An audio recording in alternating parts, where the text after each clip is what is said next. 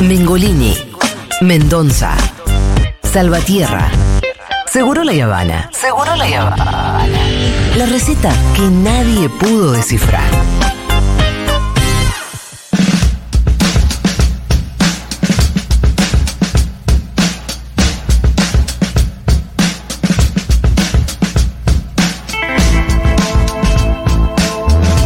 Ah. Bueno, muy bien, seguimos en Seguro La Habana. Hay muchos mensajitos, después vamos a dar cuenta de ellos. ¿Qué tal, Fede Vázquez? ¿Cómo le va?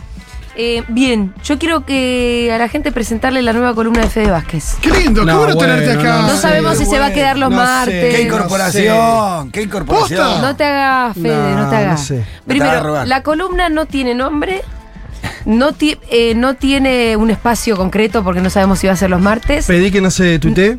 No, no tiene tweet, No. no Sí. tiene... Ah, no tiene tampoco una... del- Es como los Martín Fierro Para digital, por eso vos hace un rato le estabas pidiendo definiciones a Luis Ventura y acabas de hacer una cosa amorfa en esta presentación. Porque va a ir tomando su forma. Como los Martín Fierro. Yo a los Martín Fierro digitales le di este. Le diste chance, le diste años. Le di chance y dije, capaz dentro de dentro de 20 años 20 por años sean un premio prestigioso. Claro. El, prestigio todavía no lo tiene. No, por supuesto. Entonces la columna de Fede tal vez tenga título, forma. 20 años. Y algo, no, a fin de año. Ajá. Bueno, veremos. A ¿O fin, no? de mes, a fin de mes, pará. A fin de año ya mucho. Lo que pasa es que Fede es alguien que cada tanto visita Segurola. Sí, verdad. claro, bien. Cuando Fede viene, de- con el puño lleno de verdades.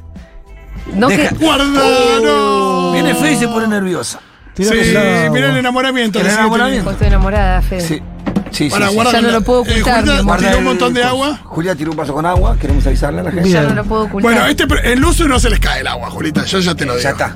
Ya está Sé que el el uso si se les cae el agua quedan todos escrachados, filmados, por eso no me sigan rompiendo la bola con que hay que filmarse acá. En, en Luzu por ahí se les cae el agua y dicen, nunca acabaste y justo. Justo tiraste un vaso. ¿Nunca acabaste sobre la mesa de un de un estudio de radio? Vamos a necesitar más trapos ¿eh? de piso. Sí. Es mucha el agua que yo Es mucha el agua que tiraste, sí. Fue el, el vaso No casi entero. Casi medio litro. Sí.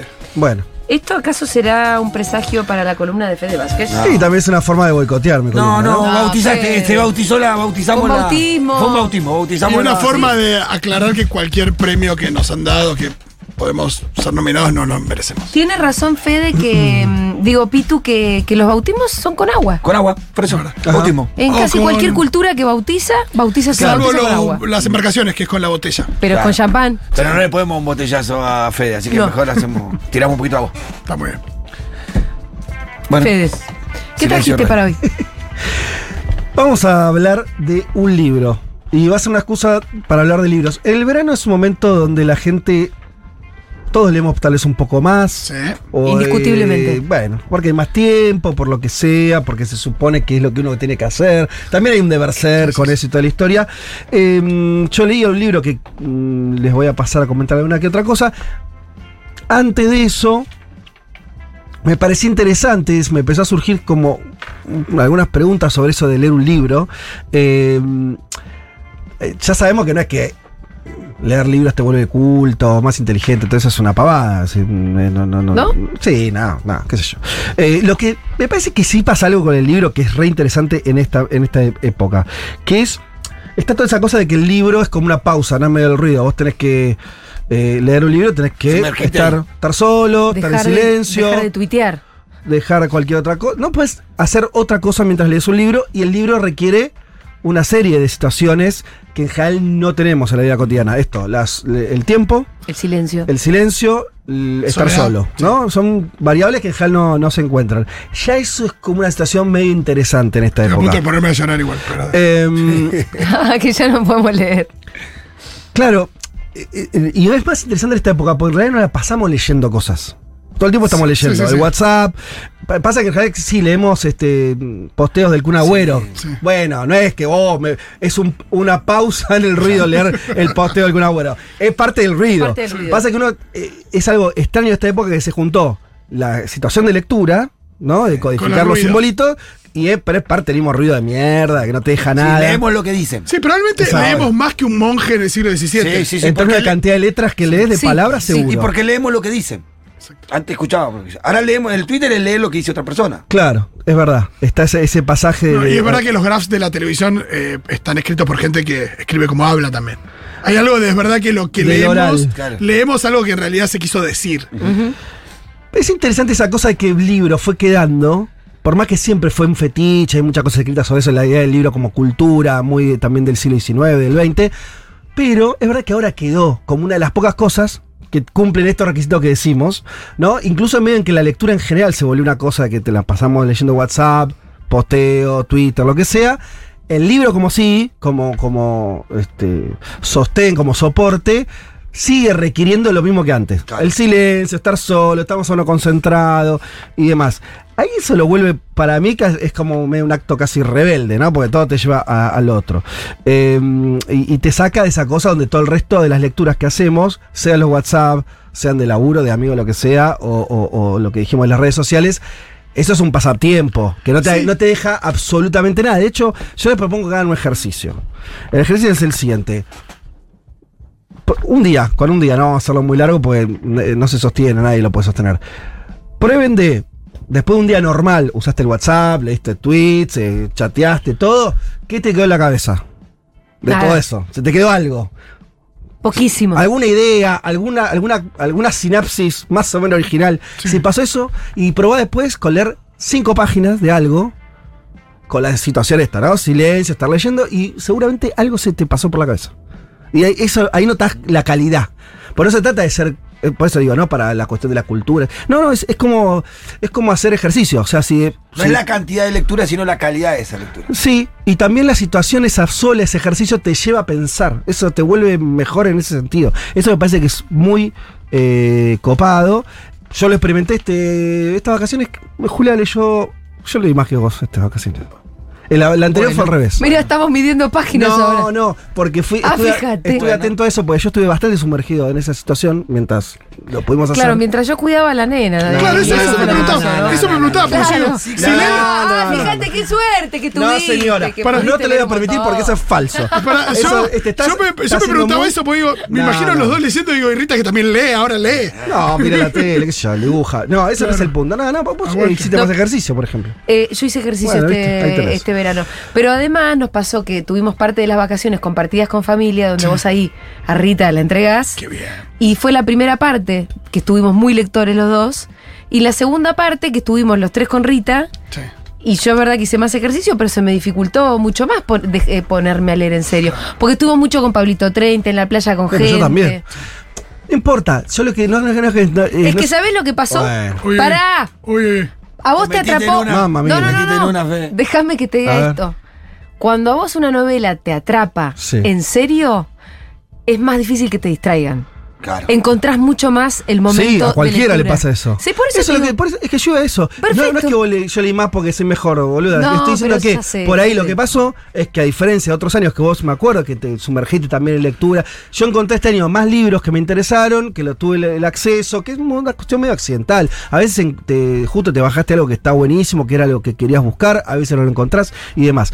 A lo que hoy es que justo tuve un verano como bastante cerca, más cerca de libros que, otra, que otras temporadas. Eh, y hay otras cosas interesantes con el libro, me parece, y que esto va llevando un poco a lo que quería charlar, que es también los libros, sí entiendo algo interesante, y esto de vuelta en contra de las otras experiencias este, así de lectura, lectura. o de lo que tenga que ver con algo va más o menos vinculado al intelecto, que en los libros hay una condensación del que lo escribió. Le llevó, a diferencia de lo que, de lo que le lleva a, al Kun Agüero a hacer un posteo o un live, Le estás cayendo demasiado al Kun igual. es una, es una metáfora. Eh, le lleva mucho tiempo el que lo escribió. Y entonces, por eso es, val- por eso es valioso. Por eso cuando vos lees te pasan cosas. Porque la otra persona le llevó años por escribir esas oraciones, esos párrafos, esas páginas.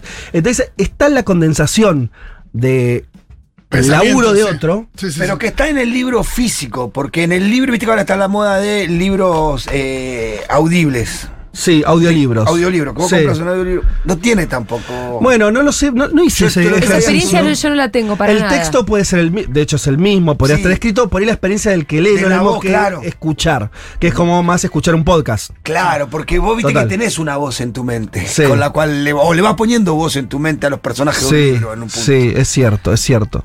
Eh, además, me, estaría, está bien. Em, pienso que el audiolibro eh, sí te permite hacer otras cosas, ¿no? Vos podés Eso ir sí. corriendo, claro, pero, le Pero digo no en vas a contra- tener la concentración que tenés Exacto, le digo en contra de lo que decíamos antes, lo que significa la lectura, de, esa ahí. pausa, de esa pausa en medio del ruido y, y de pronto te aislás y estás en otro mundo. Eh, entonces, bueno, está eso, del tiempo que le llevó al, al- al tipo o a la mina que, que escribió eso. Y eso también a veces no lo pensamos, pero como ahora todo es demasiado, no sé si fácil, pero la gente, las cosas las hacemos con menos tiempo. Rápido, claro, ¿No? rápido. Vuelvo al, rápido. al- al- Sí, al tiempo. al- al tiempo y lo que es un posteo, lo que es un. lo que sea. Y bueno, escribir un libro es otra densidad. Entonces uno medio que chupás eso, ¿no? Como que comes ese alimento.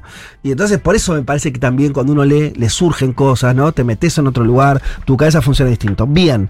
Eh, y última cosa, que para mí es una demostración del, del- del valor que tiene eso, es que en general el libro no te genera las mismas emociones que leer Vos lees un tuit de Patricia Bullrich y te, te indignás, ¿no? Y Sí. puedes pasarte horas indignándote, ¡ah!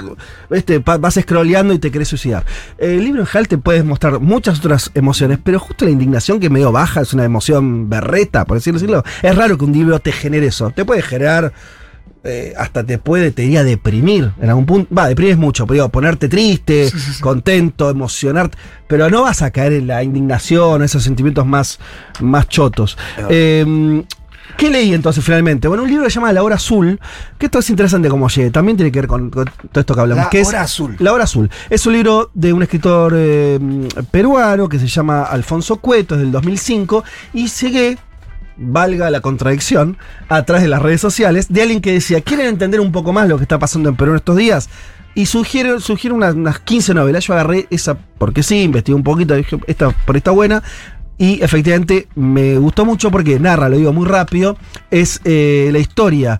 Eh, ustedes saben que Perú tuvo una guerra muy fuerte en los Sí. 80, Sendero Luminoso, guerrilla rural, muy extrema también en sus métodos, sanguinaria, tiene una, una serie de, de calamidades sobre sus espaldas a la hora de, de lo que ellos creían que era una construcción política socialista, revolucionaria, eh, y sobre eso el ejército peruano que, bueno, masacró aldeas enteras con la excusa, entre comillas, de, De combatir al sendero luminoso. La historia cuenta, eh, esta es una historia escrita en primera persona de un abogado de clase alta de Lima, peruano, eh, en los, Es en una el- novela, en los es una 2000, ficción. Es una ficción. En ese contexto, ¿no? Sí, perdón, no, no lo había dicho. Es una ficción y eh, es la búsqueda de este abogado de unos cuarenta y pico de años en los 2000, que se reencuentra con la estrella de su papá, que era un militar, Sí. que había estado un militar apostado en Ayacucho, en las zonas eh, donde mayor intensidad tuvo la guerra eh, contra Sendero Luminoso por parte del Estado peruano, y un militar que había cometido este, violaciones, asesinatos, torturas, un desastre el tipo. Y toda la, la unidad militar, uno puede suponer que eso no era una, eh, una situación este, excepcional, sino más bien la regla, ¿no? Que es lo que suele pasar cuando hay Guerra. eh, sí, sobre todo diría guerras eh, libradas contra los propios pueblos, ¿no? Eh, que son, bueno, al final son guerras ilegales y donde se cometen todo tipo de, de, actos en contra de los derechos humanos. Y surge ahí que eh, el papá, dentro de todas las atrocidades que había cometido, había secuestrado a una chica, una campesina de una aldea muy humilde, y, eh, pero al mismo tiempo se había enamorado. Entonces le termina perdiendo la vida, no dejan que los demás la violen, Ujú. y ella se termina escapando y se pierde en el monte y no se sabe más nada. Y cuando el padre está por morir le dice, hay una chica que buscala, no sé qué, y él, este abogado, que era un abogado de clase alta, totalmente despreocupado de cualquier cuestión, se empieza a involucrar con esa historia, termina encontrando a la chica, eh, y la historia es que se... eh, Pará, termina- spoiler, spoiler. no, voy a terminar acá. Que termina eh, teniendo un vínculo romántico incluso. Ajá. Ahora, ¿por qué me interesó la novela? Y creo que justo eh, la persona que lo recomendaba en Twitter como diciendo, se puede entender un poco más Perú. Claro. ¿Por qué entendemos más Perú con esta novela? Porque eso, esto es muy interesante para pensarlo de la Argentina. Si nosotros contamos cualquier novela, y las hay, ficción, no ficción y demás, sobre lo que fueron los años de la dictadura argentina, en el caso peruano, que ocurrió, entre comillas, en democracia, porque fueron los años 80, eh, la distancia social que hay, pensemos en este abogado limeño, ¿sí? de clase media alta, vinculado con, con sectores de poder y demás, para él los otros, o sea, las víctimas, son gente que está en otro planeta, ¿no? Son gente que vive en un mundo rural, que no tiene nada que ver con su vida, que no tiene ningún vínculo de ningún tipo. Lo más cercano es Claro. su empleada doméstica, que Claro. también, no casualmente, es alguien que viene, pero nada más. Es como que la guerra hubiera sucedido casi en otro país. Exactamente. A a nosotros no. En el caso de Argentina es bastante distinto porque... Digamos, porque la dictadura, a la que no le llamamos guerra, obviamente, Sí, fue mucho más eh, urbana, si se No, más quiere. transversal. Transversal, pero porque ahí vamos a llegar a la Argentina, pero A si ver. vamos un poquito con. Perú, que es, eh, eh, me parece que marca esa distancia que hoy la vemos en, la- en las calles en, en- en Perú, donde hay eh, el el poder está concentrado en Lima, los que reclaman el fin de, eh, del, del gobierno ahora que vino después de, de Castillo y que generó toda una serie de muertes y demás. Sobre todo son protestas. protestas que vienen de esa región, Ajá. ¿no? Del sur, de Ayacucho, por ejemplo, o también de otras regiones este, rurales. Eh, y después esta cosa que también de Argentina es distinto, donde incluso te diría, el libro es casi condescendiente en este sentido. Sí, es un pequeño spoiler, pero creo que vale la pena. Que es eh, este personaje, que es el que cuenta la historia, puede llegar a lo sumo a decir, a, a tratar de compensar semejante atrocidad que es el padre, no buscando justicia, voy a, voy a ayudar a que pague los culpables, sino en dar una manito, te diría hasta emocionalmente y Mm. económicamente, a esas víctimas. Y ahí ya está. Fin. Ese es todo su mambo mental. Es alguien que dice, che, la verdad. Es como decir, eh, tendría que darle unos pesos a este que me está limpiando el vidrio. Esa, ¿Se entiende? El tipo de vínculo con toda esa historia es de una genialidad. Ujú. Es de una distancia social, cultural, política. De hecho, parte del asunto es que esas víctimas no son políticas. Son pobre gente que les pasó eso, estaban en un lugar no indicado, estaban en medio de una guerra. Sí.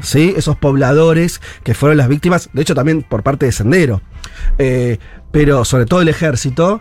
eh, y, y no hay ahí ninguna, ninguna politización, ¿se, se entiende? O sea, es solamente una desgracia.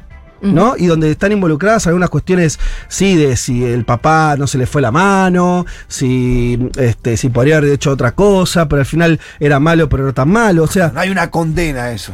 Es que cuando no hay memoria, Claro, no hay. termina par- pareciendo casi una desgracia, como Y la memoria de un terremoto, ¿no? Cuando hay tanta lejanía no hay empatía. Eso, no, no, Pitu. no, No, no. hay posibilidad de hay pensarse posibilidad. como una misma, como un mismo país. Claro. De hecho, lo dice descarnadamente el personaje. Y No, uno y puede asumir. parece, una, parece más una cuestión con los pueblos originarios y la, y la conquista, Eh, en, cierto punto. Yo creo que es la pobreza y, la es, y, pobreza. es, y, es, y es la no. O sea, está todo eso que decís, Fito, por supuesto. Además, pero. Eh, por supuesto, pero, pero me parece que lo que hoy sigue jugando tan fuerte, creo que lo podemos ver también en hoy lo que pasa en Perú, la distancia tiene que ver con eh, en Argentina, que también vemos una, sociedad fragmentada, el nivel de fragmentación que tenemos en una sociedad como la peruana, que además de hecho siempre fue- puesta medio de ejemplo, porque la idea de la política es un desastre, pero la economía sigue bien en Perú, ¿no? Eso venimos escuchando hace, hace años eso. Los presidentes cambian, el modelo se mantiene. Bueno, se mantiene un modelo que es de tal nivel de exclusión. Eh, y que en el libro lo interesante es que te lo permite rastrear en la historia. No es que esto empezó ayer.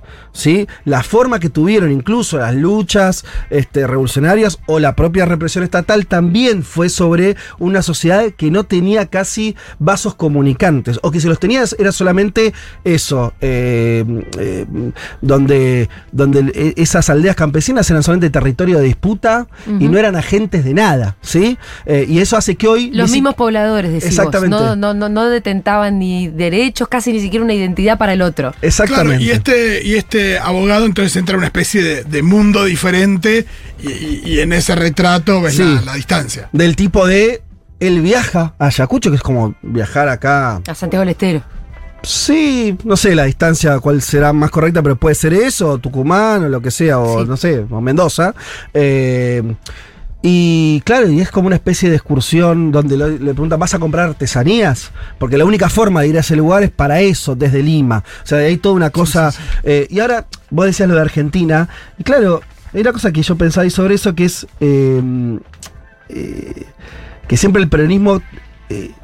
Creo que se le acusa de la izquierda de la, la idea de conciliación de clase, ¿no? Bueno, para el peronismo siempre buscó como no, no tensionar. Es decir, bueno, justamente, justamente, sí, tienes razón, es- es, eh, comparto esa tesis de izquierda, pero la apruebo, quiere decir, porque la conciliación siempre es al final el intento, porque no se concilia nada, es la negociación. Y lo que no hay acá, lo que no hay en Perú, y la novela lo muestra, lo muestra, no hay ninguna negociación. Claro. El problema es cuando no, no, no, podés ni negociar nada. Entonces, eh, es el, el peronismo como gran bestia política que intenta como. No te digo. eh, la, la idea más eh, por ahí de la armonía y todo eso que es medio una No, no, no, fantasía. pero, pero atencionar para el reparto de todo. Exacto, o por lo menos, mira te digo, la mínima. Reconocer que hay partes. Sí, sí. Reconocer que hay partes que necesitan cosas distintas, Sí, que entran en, sí. en Y, intereses y distintos. definirse como no neutral. Claro. Que Claro. son dos cuestiones que tiene el peronismo. Que articula, pero está todo el tiempo tensando para el lado de los que, los que menos tienen, ¿no? Casi todo el tiempo. Casi todo. sí, bueno, Es que. esto estaba pensando Bueno, en el, libro que, excepciones en el que- libro que estuve leyendo yo durante el verano, que es de Jorge Abelardo Ramos, el, Ah, el bueno, quinto claro. tomo, Claro. que es la, la- que es el peronismo, que es espectacular. ¿Quién, o sea, otro día si quieren hago yo columna para eh, recomendar un librazo que obviamente me recomendó Fede. Y estaba pensando obviamente en ese, en el primer peronismo, en el peronismo fundante, ¿no? Todas las cosas que después vinieron. Ah, por eso. Eh, La, la idea es que, ¿sabes que Volviendo a tratar de hacer un, un trazo con el libro, que es en la Argentina no pensamos todo en términos de. o casi nada en términos de, de víctimas planas. No, como gente que solo sufre y no tiene no ninguna otra condición. ¿Se entiende? En- en- la pobreza en Perú tiene esa característica. Son víctimas y no pueden, al mismo tiempo, víctimas que no pueden accionar. Solo gente que sufre porque, bueno, le tocó esa, porque el mundo es injusto. En la Argentina, los pobres. Sujeto son- de derecho. Son, sí, son, son víctimas. Pero tienen sujetos. Pero al mismo tiempo tienen, claro, o sea, no- es algo más que eso, ¿sí? Tienen, tienen otra Sí. otras caras, otras características. Y hay una conciencia del pobre que es sujeto de derecho Ahí va. en la Argentina. Sí. Que no hay en toda Latinoamérica. De que lo están cagando. Y eso se Claro, y que construye. tiene derecho a acceder a determinadas cosas. Exactamente. No, eso es culpa del peronismo. No, y eso No, se no, construye. Vos lo contás siempre de tu suegra. Claro. Sí. Sí, sí. De tu suegra, ¿no? Que- que un día te- te- dijo hasta la expresión, ¿no? La empatía que tenía mi, mi, mi, mi suegra laburó siempre de empleada doméstica, o sea, de limpieza en empresas o Sí. empleada doméstica.